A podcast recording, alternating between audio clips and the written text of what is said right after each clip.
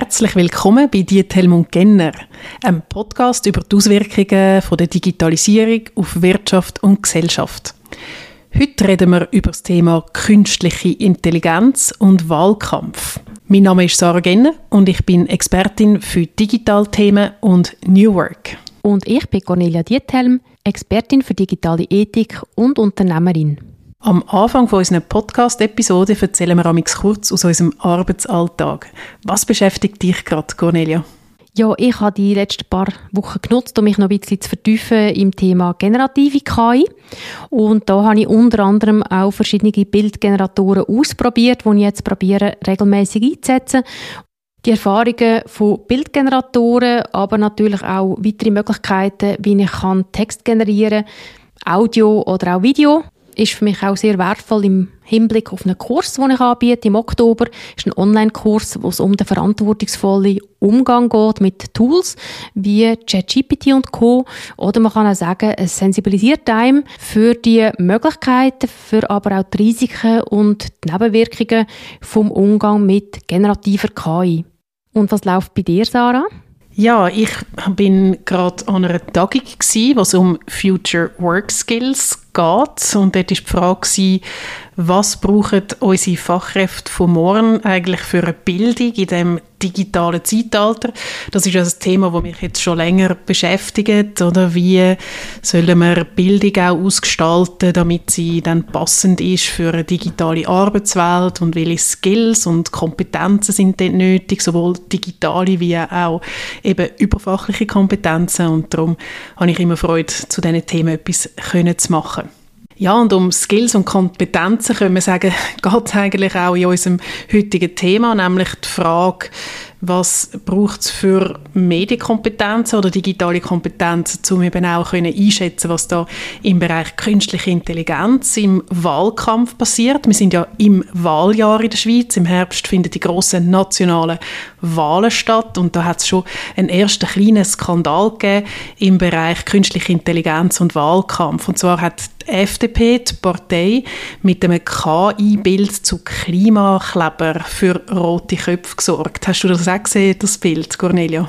Ja, ich habe es auch gesehen und äh, habe mir natürlich auch gerade sofort eine Meinung gemacht. Ich denke mir, es ist spannend, dass das Thema generative KI so schnell schon im Wahlkampf angekommen ist. Ist aber auch ein bisschen logisch, weil es natürlich sehr viele Möglichkeiten bietet, um direkt an die Leute zu gelangen. Und äh, was kann einem besseres passieren als Partei, als etwas, das dann gerade viral geht und die Leute sich darüber streiten, ob jetzt das eine gute oder eine schlechte Idee ist. Ja, ich vermute auch, das ist wahrscheinlich der FDP gerade noch gelegen gekommen, dass jetzt dann das Wahlkampf-Sujet gerade eine Diskussion angeregt hat, auch wenn sie vielleicht nicht nur positiv war. Vielleicht für die, die das Bild noch nicht gesehen haben, auf dem Bild sieht man verschiedene Klimakleber, also Protestierende, die auf der Straße hocken, die eigentlich den Autoverkehr blockieren, so wie das ja jetzt auch passiert ist in diesem Jahr. Und man sieht aber, dass sie einen Ambulanzwagen eigentlich behindern. Und das ist natürlich äh, so ein bisschen die große Kritik, oder, wo dann die FDP an der Klimabewegung tut äußern und ihren Slogan ist dann anpacken statt ankleben, mit Innovation im Klimawandel begegnen. Und äh, die Kritik ist natürlich dann gewesen, die Klimakleber, ja, sie tun zwar den Autoverkehr behindern, um auf Klimakrise aufmerksam zu machen, aber sie würden nie einen Ambulanzwagen behindern. Und dass man dort mit KI-Tools geschafft hat, um das Bild zu generieren, das ist dann ganz in der Kritik gestanden. Ja, das war spannend. Die erste Reaktion, und die habe ich natürlich ehrlicherweise auch mitgemacht, ist gerade ist es deklariert, dass es mit KI generiert ist? Ja, ist es, aber es ist so klein gewesen, das hat natürlich gar niemand gesehen. Und das ist im Moment halt eine aktuelle Diskussion, auch mit dem AI-Act der EU, wo man sagt, wir wollen nicht täuscht werden und darum ist im Moment die Forderung ein bisschen im Raum, soll man das eben deklarieren mit einem Wasserzeichen oder sonst, damit man wirklich auch nicht toschen wird, dass man weiß, es ist eine fiktive Realität. Also im Moment ist ein bisschen unklar, ob man das so wird realisieren Ja, du hast es angesprochen, auf europäischer Ebene wird an dem AI-Act geschaffen oder eine äh, Gesetzgebung, die künstliche Intelligenz eigentlich sollte regulieren und uns auch sollte schützen davor, täuscht zu werden. Die FDP hat fairerweise eben auf dem Plakat eigentlich auch geschrieben, oder dieses Bild wurde mit Hilfe von KI generiert und prangert die destruktiven Aktionen von Klimaaktivisten an. Ganz persönlich muss ich sagen, habe ich mich jetzt überhaupt nicht gestört an dieser KI-Generierung. Ich habe gefunden, der Aufruhr ist eigentlich fast ein bisschen gross, weil das Bild hätte man doch auch mit Photoshop machen Mich stört vielleicht eher die Tatsache, dass sie da das auch so wollen, zuspitzen und dann eigentlich sagen, schaut, die sind so schlimm, die Klimaaktivisten, sie würden sogar einen Ambulanzwagen behindern. Und das ist dann ein bisschen schade, dass man dann dort auf der Ebene eigentlich zu der Desinformation greift, oder? Was aber halt in Wahlkämpfen durchaus typisch ist. Aber lustigerweise im Gegensatz zu anderen hat mich jetzt da Technologie gar nicht besonders gestört, weil mit Photoshop ist so etwas längstens machbar und dort hat man aus meiner Sicht oder meines Wissens eigentlich gar keine Deklarationspflicht. Wahrscheinlich ist es schon so, dass mit den neuen Möglichkeiten einfach auch die Wellen an Desinformationen, da haben wir grossen Respekt, dass das wird zunehmen und darum ist das mit der Deklaration, ist das eine Variante, um das eindämmen, ist halt im politischen Dialog so eine ein aktuelles Thema. Darum kann ich nachvollziehen und mir ist ja selber auch passiert, dass ich mich am Anfang auf das fokussiert habe. Ich bin aber voll bei dir. Das eigentliche Problem ist das Sujet. Und dort wird natürlich eine fiktive Situation gezeigt, wo aber auf fruchtbaren Boden stößt, weil die Klimakleber im Moment natürlich sehr viele Leute in Rage versetzen, Autofahrer, wo das äh, total radikal und deplatziert finden. Ich persönlich finde das Sujet wirklich eine Desinformation. Wir können sagen, eine Fehlinformation ist dann, wenn es nicht absichtlich irreführend ist, aber da ist sie eigentlich absichtlich irreführend. Das heißt, man weiß, die Klimakleber regen einem auf oder viele Teile regt es auf und sie spielen auf einen Fall an in Deutschland. Das heißt, sie spielt auf einen Fall an, der nicht in der Schweiz stattfindet. Und wir sind ja eigentlich hier in einem Schweizer Wahlkampf. Was noch wichtiger ist, dass sich der Fall in Berlin nachträglich als falsch herausgestellt hat. Also es hätte einen Unfall gegeben und das Auto ist stecken geblieben, aber das ist nicht der Rettungswagen gewesen. Die Ärztin ist vor Ort hat der Person erste Hilfe können leisten. Also die Situation, wo da konstruiert wird in dem Sujet, spielt wirklich auf eine Situation in Berlin an, wo so nicht gegeben hat. Und das finde ich halt schon eine Desinformation. Ausser sie hätte es nicht gewusst, ausser sie wäre wirklich auf die Desinformation quasi reingefallen und hätte sie verbreitet. Aber ich glaube, in einem Wahlkampf der FDP habe ich jetzt nicht das Gefühl, dass das ein Zufall ist, das Sujet, sondern das hat man sich sicher ganz bewusst äh, so ausgesucht. Und da finde ich halt schon auch, da würde ich mir mehr Verantwortung wünschen. Ja, das finde ich eine sehr löbliche Haltung grundsätzlich. Vielleicht finde ich sie fast ein bisschen ähm, wohlgemeint, wenn es um Wahlkampf geht. Oder? Da geht es natürlich knallhart um den Kampf um Stimmen. Ähm, man weiß auch, dass Emotionen halt immer besser funktionieren als Sachargumente in Wahl politischen Wahlkämpfen. Und darum ist es auf eine Art verständlich. Oder dass man halt dann auf äh, Sujets versucht zu setzen, ob man das dann korrekt findet oder nicht nicht. Interessanterweise ist ja vor vier Jahren im Wahlkampf, auch im nationalen Wahlkampf, CVP damals noch, heute die Partei Die Mitte im Rampenlicht gestanden, wo es darum gegangen ist, jetzt tut doch die brave CVP Negative Campaigning im Internet einsetzen. Oder sie haben dort äh, auch eine clevere Wahlkampagne geführt, wo sie eigentlich mit Suchmaschinenmarketing eigentlich versucht haben, die Leute auf die CVP äh, Botschaften zu schicken, auf die Website zu schicken.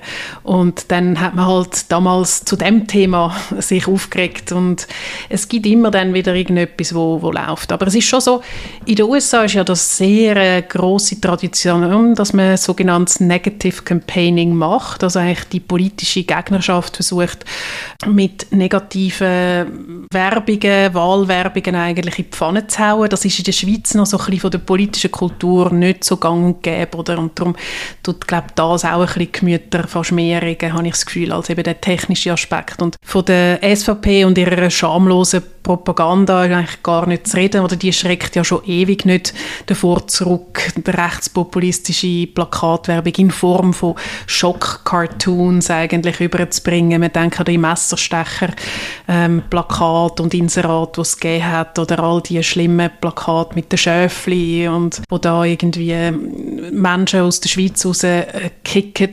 Und das ist natürlich, ähm, ja, hat es auch in die internationalen Schlagzeilen geschafft, wie, wie peinlich das, das ist, wenn so Wahlkampf gemacht wird. Aber so läuft es, in der Politik und im Wahlkampf, Propaganda. Ich denke, da jetzt einfach die Schuld bei der künstlichen Intelligenz suchen, ist wahrscheinlich am falschen Ort gesucht sind auf jeden Fall einfach neue Möglichkeiten und, und wie du sagst, es ist eine Frage von der Kultur. Die SVP hat eine andere Kultur als andere Parteien. Darum hat vielleicht auch das FDP-Plakat ein bisschen für rote Köpfe gesucht. Man ist sich halt nicht gewöhnt, quasi von einer staatstragenden Partei. Und das ist äh, eine neue Qualität. Ja, die CVP hat äh, dort auch für Negativschlagzeilen gesorgt. Ich denke, man ist dort schon nicht so gut angekommen.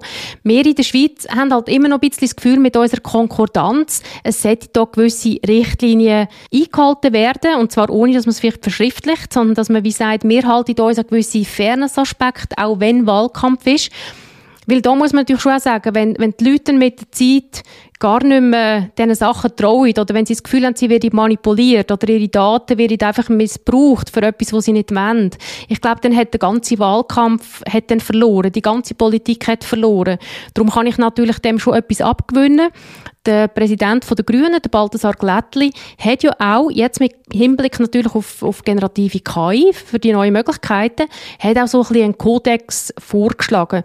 Und ich habe da sehr viel Sympathie dafür, dass man so einen Kodex hat. Ich glaube auch, es ist nicht wegen KI, sondern man müsste wirklich wie sagen, wir wollen auch im Wahlkampf schauen, dass es ein fairer Kampf ist, oder? Also inhaltlich, ähm, dass man, dass man äh, stark miteinander fightet, aber dass man auch schaut, dass man nicht das Vertrauen in die Politik oder in die öffentliche Kommunikation verliert. Ja, da kann ich dir grundsätzlich sicher beipflichten. Ähm, ich möchte aber auch daran erinnern, dass es jetzt nicht nur so ist, dass jetzt nur bürgerliche und rechtsbürgerliche oder Mitteparteien da schon im Fokus gestanden sind von dem Thema. Es hat auch sehr einen berühmten Fall gegeben, wo die JUSO oder die, ähm, die Jungpartei von der SP, zum Beispiel Doris Leuthard damals mit blutigen Händen dargestellt hat und eigentlich auch dort natürlich mit Photoshop so einiges erreicht hat. Eben, ich glaube, das sind halt dann die Fragen. Was ist Anstand in der Politik? Was braucht es vielleicht auch manchmal an Provokation, zum Leute aufrütteln? Wo zieht man Grenzen? Lässt man es zu, dass sich die Grenzen von Sagbaren und vielleicht Bebildbaren eben auch nah dies nah verschiebt und wie sehr können wir dafür sorgen, dass wir anständige politische Kommunikation können fördern, wo Wahrheit ein höherer Wert ist oder eben korrekte Information, aber eben ich glaube naiv darf man nicht sein und glauben, dass da nicht auch ein paar dreckige Tricks immer werden angewendet werden, wenn es halt um Machtpolitik geht. Genau, und wir haben es ja beim FDP-Plakat gesehen, oder jetzt auch bei den Beispielen, die du genannt hast. Sie gehen natürlich dann ein bisschen viral, sie werden von den Medien aufgenommen. Das heißt, das ist natürlich etwas, was dann insgesamt vielleicht gleich funktioniert. Insgesamt kann man vielleicht auch sagen, es gibt unterschiedliche Vorstellungen, ob eben der Zweck das Mittel heiligt. Also man kann auch sagen, kann man, wenn man ein gutes Ziel verfolgt, kann man auch schlechte Mittel einsetzen, also schaut man dann nur aufs Ergebnis. Oder der andere Punkt wäre vielleicht, dass man sich überlegt, gibt es gewisse Sachen, die man macht und andere, die man nicht macht. Und wenn man natürlich zu der Fraktion gehört, die sagt, nein, es gibt gewisse Sachen, die man nicht macht, dann ist man auch eher bereit, eben rote Linien zu definieren oder eben im Sinn von einem Kodex vielleicht als Partei sich auf etwas zu einigen. Und äh, da sieht es jetzt wirklich so aus, dass eigentlich verschiedene Parteien zu so einem Kodex könnten ja sagen, dass die SVP das nicht möchte, weil es eben wahrscheinlich äh, nicht ihrer Kultur entspricht oder sie einfach wie findet, es gehört zu ihrer Identität, dass sie gegen den Strom schwimmen. Generell, auch wenn wir natürlich eine Konkordanz haben, wenn es bei uns natürlich noch gemäßigt abläuft.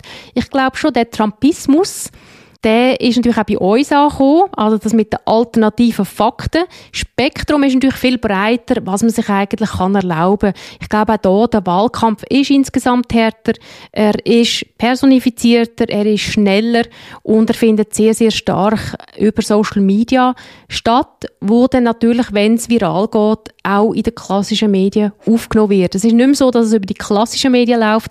Ich denke wirklich, es läuft fäng und das wird natürlich KI beschleunigen. Es läuft sehr stark, so ein bisschen grassroot-mässig, oder, äh, über einzelne Personen und wird nachher aufgrund von vielen Likes aufgeschwemmt in die öffentliche Agenda. Ja, also Wahlkampf bleibt äh, sicher ein Thema, das wir wieder mal werden anschauen oder auch das ganze Thema digitale Demokratie. Wie verändert sich da eigentlich so einiges? Und ich denke immer, es gibt wie so die, Mittel und die Instrumente, die Kommunikationsformen, das sind die, wo sich schon durchaus verschieben, wo vielleicht gewisse Tendenzen, die vorhanden sind, auch vergrößern. Aber am Schluss geht es immer um Macht und um Aufmerksamkeit und wer kann auch eine gewisse Kontrolle über sogenannte Framings gewinnen, oder? Also Framing ist ja ein wichtiger Aspekt auch in der politischen Kommunikation oder auch im Journalismus. Wie wird das Thema aufgegriffen? Wie tut man es eine Art wie einrahmen, oder? Der Name Frame. Und wie kann man eigentlich dann auch so die Geschichte in einen gewissen Fokus Fokus stellen. Und da die Kontrolle zu haben über wie die Geschichten erzählt werden, zum Beispiel über Klimabewegung oder eben über halt andere Themen, die dann gerade aktuell sind, das ist eigentlich die wahre Machtpolitik. Und ich glaube, spielt dann eigentlich die Massenmedien schon wieder eine große Rolle, weil die tragen das am Schluss halt auch raus. Und ich glaube, auch Plakate sind noch nicht tot. Das ist erstaunlich. Ähm, die äh, sagt man ja immer Social Media Zeitalter und Journalismus ähm, ähm, ist am kämpfen, aber auch im heutigen Wahlkampf ist so eine richtig teure Plakatkampagne, wo man die Stadt kann damit zupflastern immer noch eine gewisse Machtdemonstration. Ähm, wir sehen aber auch, dass es verschiedene, zum Beispiel NGOs gibt, oder, wo KI auch für ihre Kampagne einsetzen. Äh, da hast du noch ein paar Beispiele gefunden, Cornelia. Ja, ich habe das sehr spannend gefunden von der Stiftung fürs Tier im Recht. Und zwar hat sie dann auch mit generativer KI sehr ein witziges, intelligentes Sujet aus meiner Sicht entwickelt. Und zwar ist das ähm, ein Kater, er hat so rötliche Haare und er hat so eine geföhnte Frisur, also es erinnert an Donald Trump. Und sie sagen dann, sie sind der Meinung, die Rechte verdienen genauso viel Aufmerksamkeit wie der Donald Trump oder mindestens so viel wie er. Und das hat mich sehr Sujet gedunkt und darum finde ich auch gut und wichtig, dass man sich mit Bildgeneratoren auseinandersetzt, weil es kann wirklich auch Kreativität beflügeln, man kann auch sehr viel Gutes mit dem anrichten. Also schlussendlich ist es eben nicht das Mittel, sondern es ist immer noch Sujet, welches Sujet, welchen Inhalt will ich weitertragen. Und das ist für mich ein gutes Beispiel, dass man es eben auch für etwas Gutes kann nutzen kann, zum Beispiel als Verein, als Lokalpartei, als nationale Partei. Darum haben wir vielleicht eben den Streit um, um die Klimakleber. Ist das jetzt ein sinnvolles Sujet oder ist das eher eine Desinformation?